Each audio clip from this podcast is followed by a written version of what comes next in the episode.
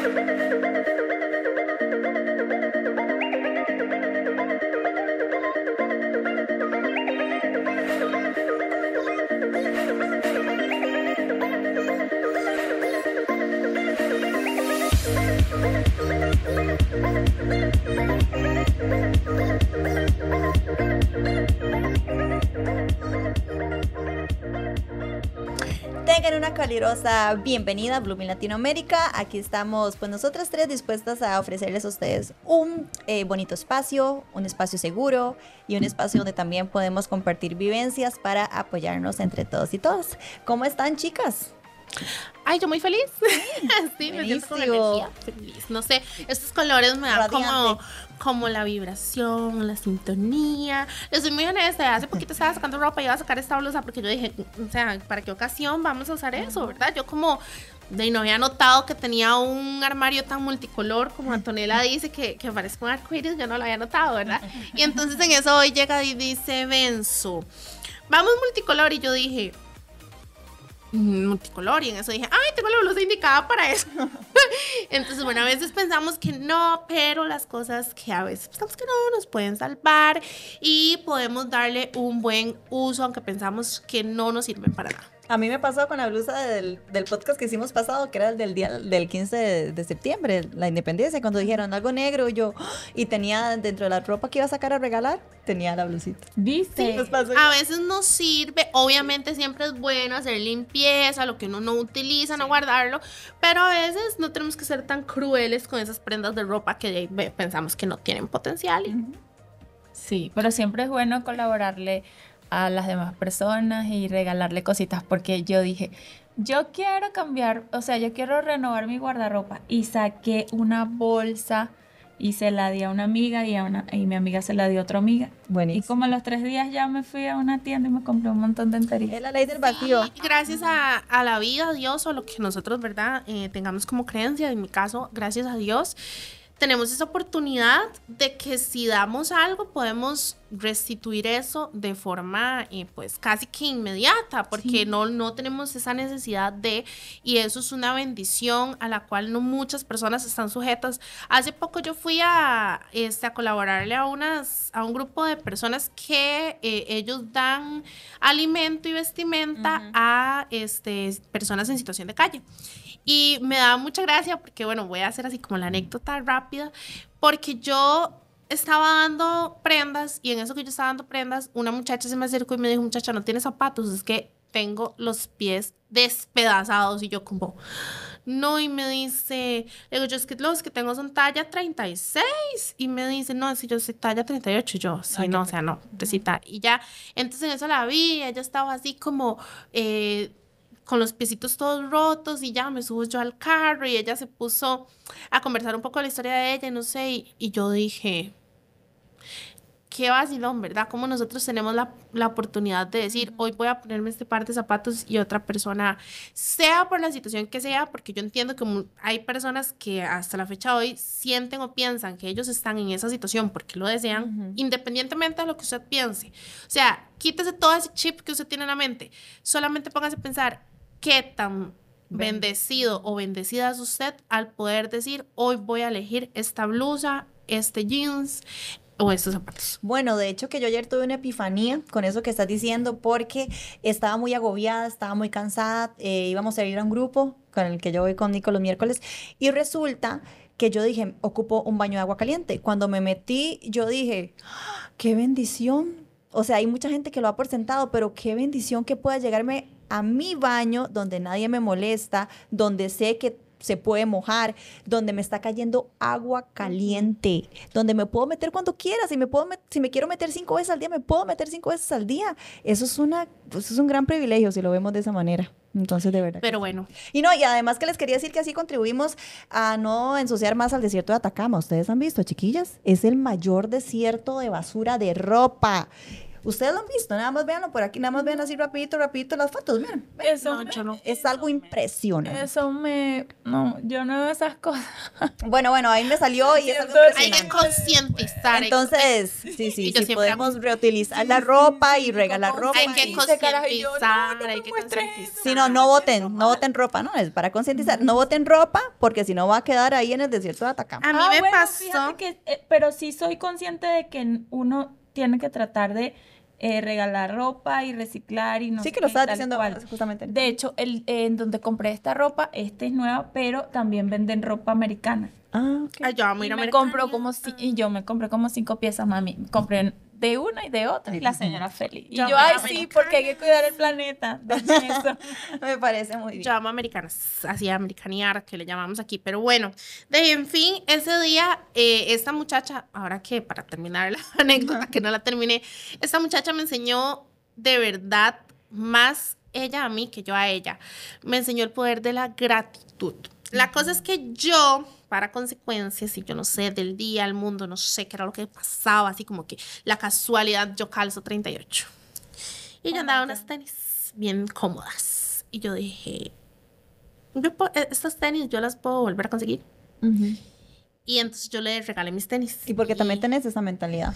Y esa muchacha, ustedes no saben, yo dije, de ahí la verdad es que eran unas tenis un poco carillas, entonces yo dije, de ahí, quedan conciencia a ellas y de verdad las necesita para andarlas o las va, digamos, a cambiar o las va a vender o porque es- no sabemos lo que va a hacer con esto.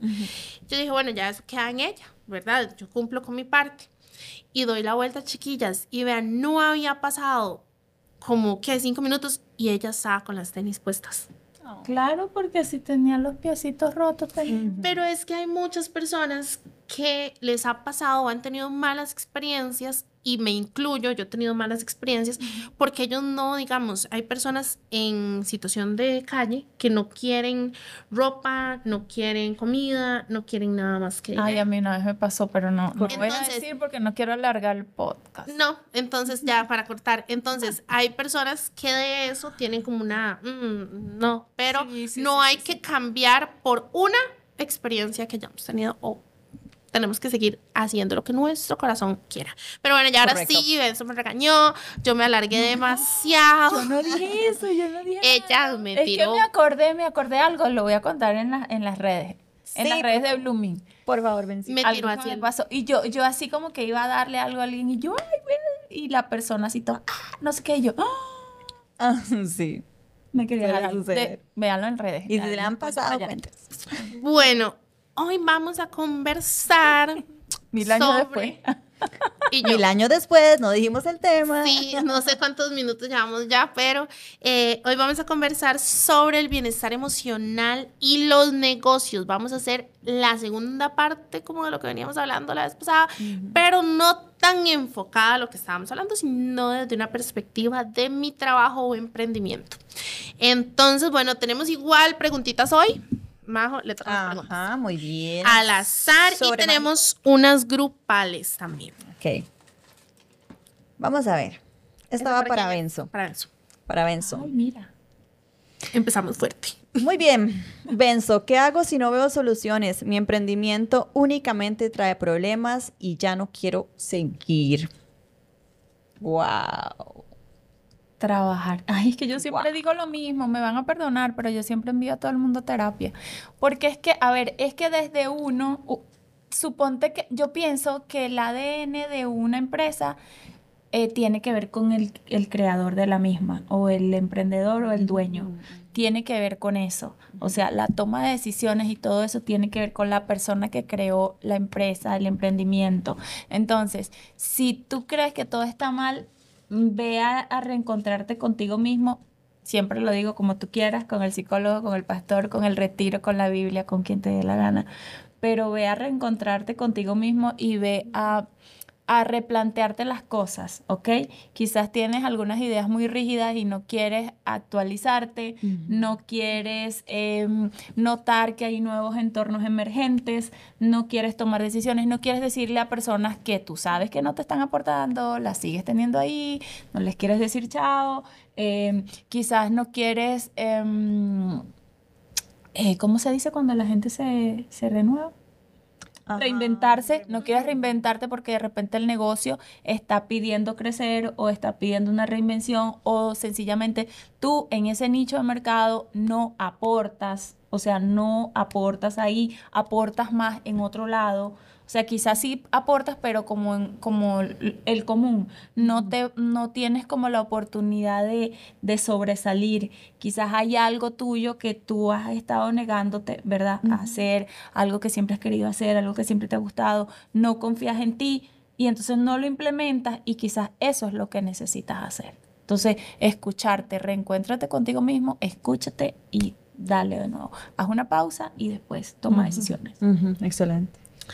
Ok, yo tengo aquí otra pregunta que dice, si usted fuera trabajador o trabajadora de mi empresa y usted tiene una crisis emocional, ¿qué le gustaría escuchar de mi parte para poder ayudarle?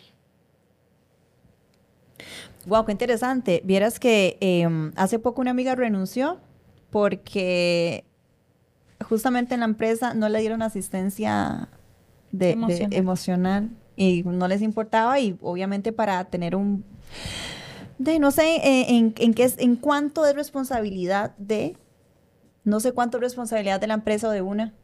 Eso es una buena pregunta. Es que siempre es responsabilidad de nosotros velar por nuestro bienestar emocional, pero eh, la empresa está obligada a tener un entorno sano y seguro para sus colaboradores. Exacto. Ok, perfecto. Sí, también me imagino yo que, que, por ejemplo, si yo tengo que ir a una terapia el jueves a tal hora, que yo esperaría que mi jefe o mi jefe me dieran ese chance, ¿no? Quizás. Sí, que fueran empáticos. Que te ayudaran a solucionar. Quizás este no, mm, el jefe ese día, ese jueves no te lo puede dar, pero te puede dar otro. Quizás él, eh, hay un psicólogo un, de la empresa, de la empresa o algún amigo del que él te refiera. O sea, eh, los dueños de empresas, contacto siempre hay. Y uno siempre puede dar el apoyo. Que no lo quiera hacer es otra cosa diferente. Excelente. Yo fui encargada de recursos humanos y yo sentaba a los chicos todos los lunes uno a uno para que me contara su fin de semana. Y me contara, él, eh, bueno, yo tengo un técnico en recursos humanos, no es como la gran cosa, así como que yo sea profesional, pero entonces, digamos, con eso logré un puesto de ¿Qué? Tienes un técnico y te dieron el puesto. O sea, o sea lo que voy es que con eso, mediante esa, ese grado, yo obtuve este puesto, ¿verdad? De trabajo. Entonces a mí me tocaba darle seguimiento a todo el tema laboral de clima y cultura y etcétera, de valores. Entonces yo lo que hacía era que pasaba uno a uno a mi oficina, eran alrededor de 12 personas, uno a uno a mi oficina y les hacía un balance semanal de las emociones, si habían problemas emocionales, eh, digamos, eh, internos, si habían a nivel de familia, a nivel económico, cómo podíamos nosotros hacer que eso mejorara y que si en algún momento tenían problemas económicos mediante objetivos, cómo podía hacer la empresa que subieran los ingresos de tal forma que se les subiera el salario. Y entonces les daba una compensación. Yo me acuerdo que yo les daba, pero también era muy estricta. Entonces, digamos, todo tiene que tener un balance, porque yo también era muy estricta. Cuando yo tenía eh, las faltas, sí les hacía sanciones eh, de igual forma. O sea, a como tenemos que compensar lo bueno, también lo malo. Pero eso sí, el, creo que es muy importante a nivel laboral. Total, totalmente. Qué excelente, Nico. ¿Dónde llevaste este técnico? Yo también quiero. Bueno, ¿cuál es la siguiente pregunta? Eh, Benzo. Ah, ya. Ahora sí me toca. no es el técnico, es Nico. ¿Verdad? Ahí no sé, yo sé que, yo ahí me gusta. Como la ropa, no la ropa, la percha. A ver. Dicen que la, que la, que la magia no la hace el rito, sino el mago. Mm. Así que no es el técnico, sino lo que hiciste. Correcto. ¿Ha sufrido usted de malestar emocional como consecuencia de un trabajo? Ay, yo tengo que decirlo, o sea, tengo que decirlo para que la gente se pellizque definitivamente. En mi trabajo anterior eh, me, me estaban robando, me estaban robando el salario, me estaban robando cualquier cosa. Se metió una ladrona ahí porque éramos puras mujeres. Entonces, una ladrona se metió. Entonces, eh, yo me empecé a sentir demasiado mal porque solo a mí me estaba robando. Ay, Y ya eso no me sentía apoyada por mis jefes. Fui hasta el puesto más alto, medio hicieron algo, que las cámaras nada. Entonces se me hizo tanto el problema mental que yo dije, ya yo no quiero estar ahí. Entonces renuncié. De hecho, Nico me regañó demasiado porque yo renuncié diciendo que eran por causas personales. Entonces? ¿qué hicieron ellos? Me dieron solo mil dólares, yo ya tenía seis años de trabajar ahí, me tocaban más de Órale. de, de 8 mil. Entonces yo, por encubrir a mi ex jefa, que di, pues teníamos una relación muy de muchos años, entonces yo dije, no, no, fue por algo personal. O sea, yo renuncié sin responsabilidad patronal, para que lo tengan presente. Y, Y, bueno, se puede renunciar con responsabilidad se patronal. puede porque yo tenía quejas, me estaban robando, o sea, yo tenía mis motivos. Entonces, ¿qué pasó? Al final me di cuenta que hasta ella era la que también robaba. Entonces, por favor, todo. Exacto, era cómplice. Entonces, por favor, eh, yo nada más les digo que, que hagan las cosas como son. Eh, yo me hubiera, si yo me hubiera primero asesorado con Nico, esto no hubiera pasado. Pero no me asesoré, yo nada más me dejé ir por mi corazón, porque aquí, que no, que cero problemas y todo. Y listo. Sí. Bueno, Ay, pero es que vamos como- con una grupal, chiquillas. Entonces, para que no les pase, ¿verdad? Ok, una grupal. Vamos con una grupal. Dice, ¿alguna vez ha tenido que emprender, trabajar sin ánimo? ¿Sienten que ya no pueden más o que esa meta única prácticamente es imposible? ¿Cómo lo enfrentaron? Yo hice una pausa. Ya dejé. Dejé todo. Eh, como dicen en mi país, despaché a los clientes. Ya después me quedé con uno, terminé y ya dije, ya no más, ya esto no. Esto no está resultando. Yo necesito una pausa. Para reinventarte. Adiós. Y necesito estar conmigo y entender qué pasa conmigo, porque estoy tomando decisiones que no son las adecuadas, porque si no estoy creciendo, Sí. porque estoy tomando unas decisiones que no son las que debería tomar. Y ya luego, mm, eh, fueron como siete meses, algo así. The break. Sí. Y ya después entonces dije, ahora sí ya sé lo que voy a hacer. Ok. Yo creo que todos hemos pasado por eso, ¿verdad? Sí. Y emprender es más difícil que trabajar, yo creo. Porque, bueno, depende. Sí, es que, de- es que yo pienso que depende, depende, pero sigue hablando porque no te quiero quitar la palabra. Ok, yo siento que depende porque a la hora de emprender prácticamente es como que no estás igual recibiendo el salario, que es la ventaja de trabajar. Cuando trabajas y estás como con todos estos temas y todo, igual seguís percibiendo el salario. Entonces es la diferencia de cuando emprendes y ya no está dando ingresos.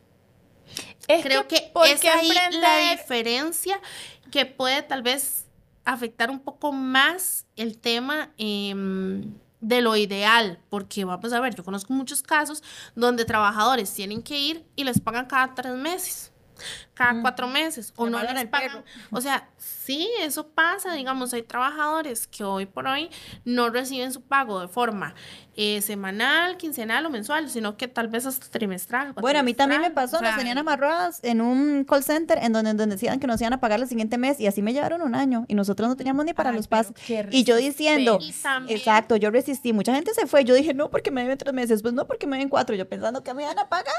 No, y también hay mucha gente a la que no le pagan las horas extra. No les pagan las horas extra, no les pagan seguro, no les pagan nada. Entonces también, o sea, bueno, independientemente ya de la relación laboral y todo este tema, yo creo que todos en algún momento hemos pasado esa etapa donde no tenemos ánimo, donde el trabajo o el emprendimiento no está surgiendo, no está dando frutos.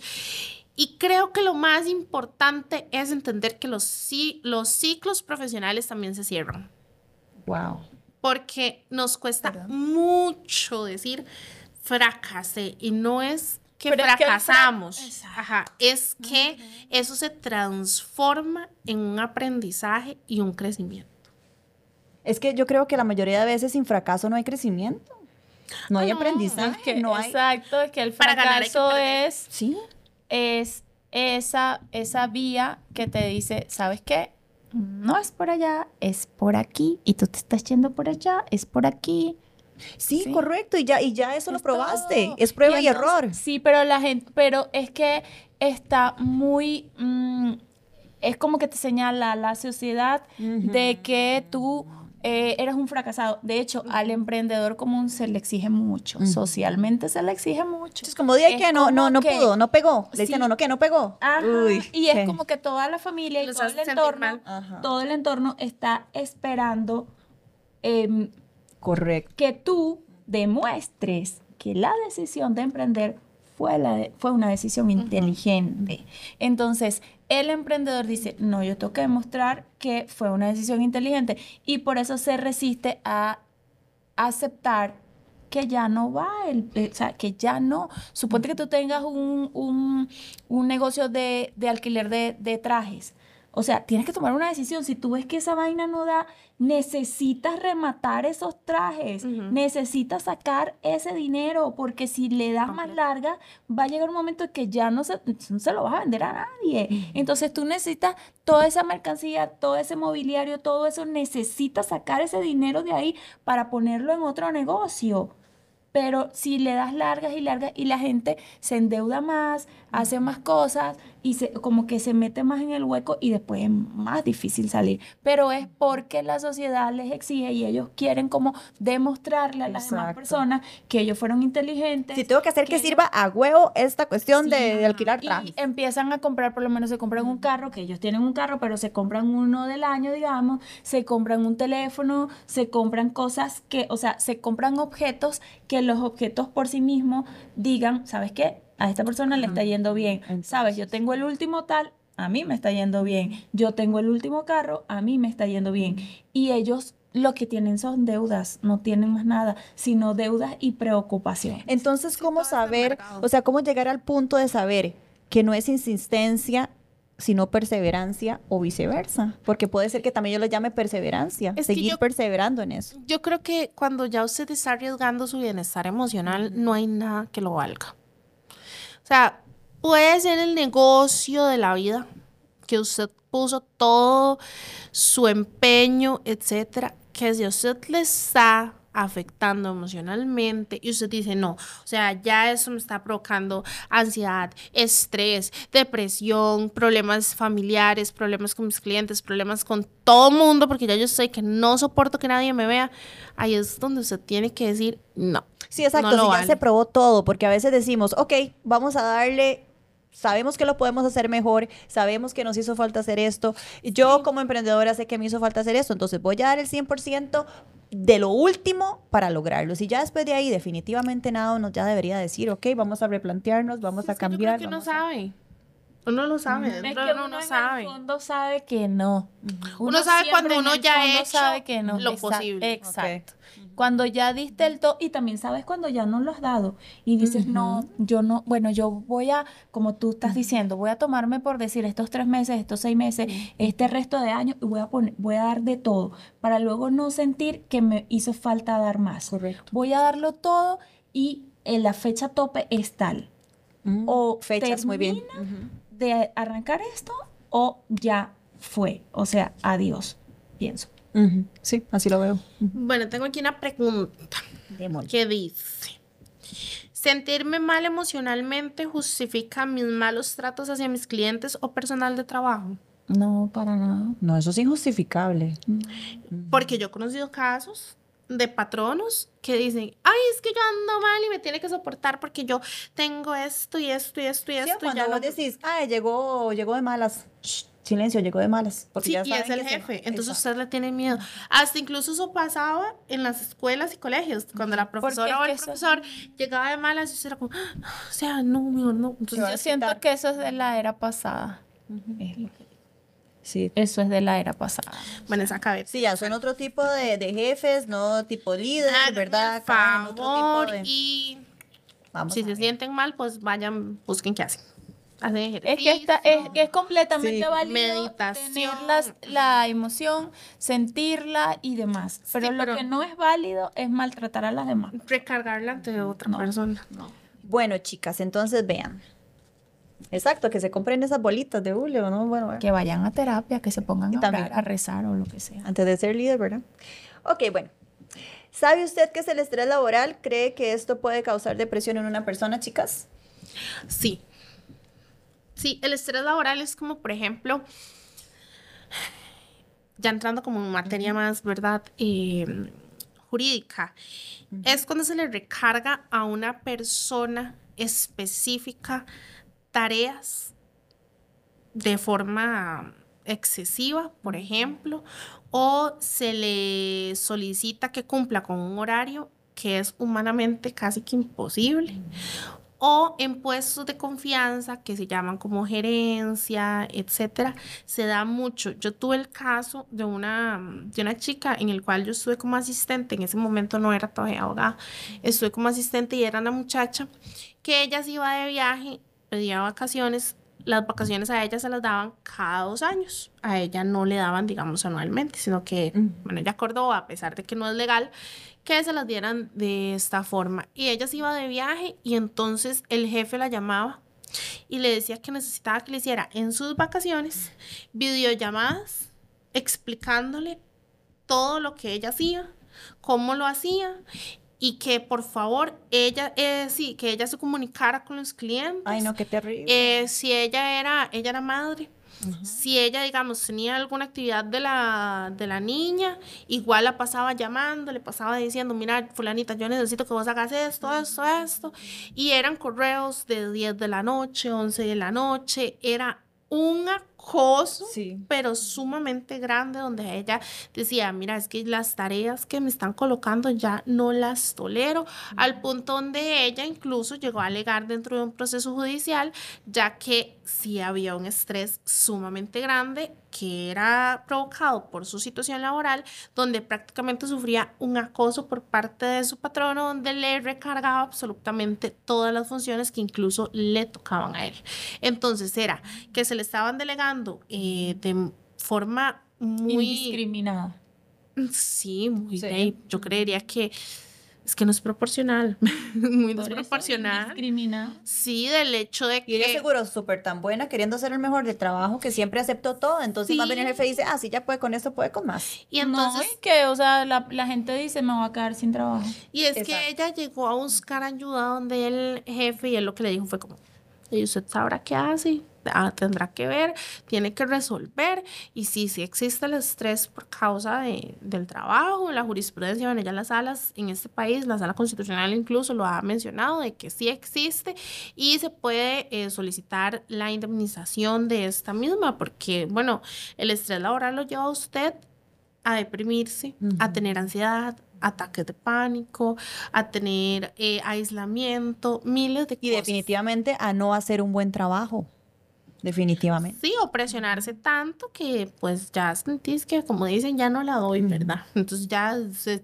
ha escurrido toda su energía y se la ha dejado prácticamente al trabajo y ya no tiene para vida social. Esta muchacha eso era lo que decía, que ella ya no tenía para compartir con su familia en ningún momento porque era algo exagerado todas las tareas que tenía que hacer y que ya pues el plazo tampoco era prudente y miles de cosas. Y así conozco casos también que, bueno, por acoso, que ya es como otro tema, sí han, han causado depresión en algunas chicas. No conozco casos de chicos, pero estoy segura de que también deben de existir.